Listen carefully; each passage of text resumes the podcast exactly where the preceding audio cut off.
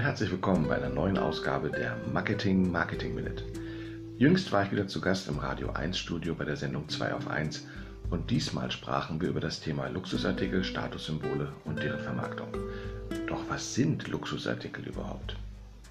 Zunächst einmal gibt uns jedes Produkt, das wir erwerben und bezahlen, einen Gegenwert, den Material- und Aufwandswert, den Gebrauchswert und einen ideellen Wert, oftmals repräsentiert durch die Marke.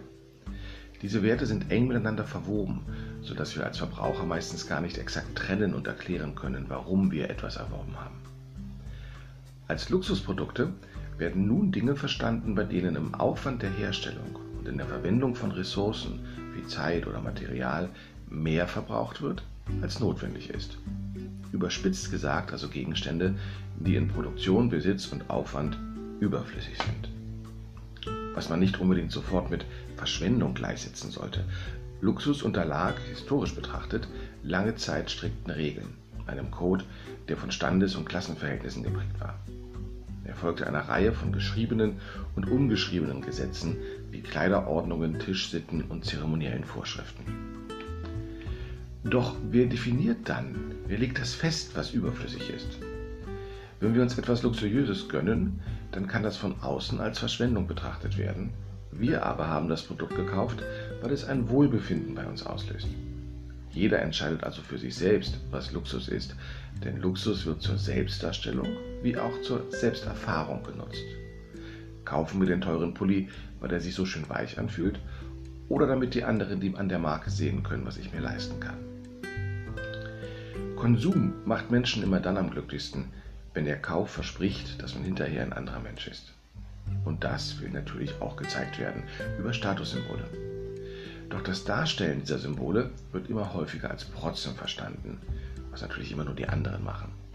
Protz, das ist die soziale Darstellung von Luxus.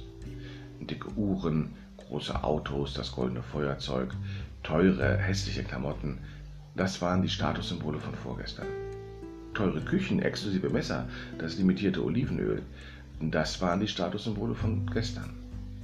Im Moment liegt das Nichtzeigen im Trend.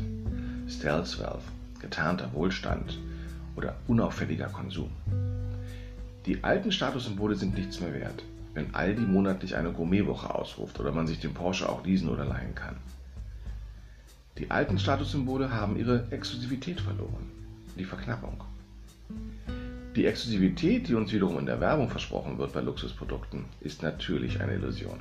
Denn was sich alle leisten können, ist kein Merkmal mehr zur Abgrenzung und zur Unterscheidung. Wo Überfluss Standard ist, wird freiwillige Einschränkung und Understatement sexy. Man schmückt sich mit dem, was man nicht hat. Kein Markenlogo, keine Erreichbarkeit, kein Facebook-Account, keine bösen Industrieprodukte im Kühlschrank. Luxus wird also scheinbar immer immaterieller. Die meisten Menschen geben heute an, dass Zeit zu haben für sie der größte Luxus wäre.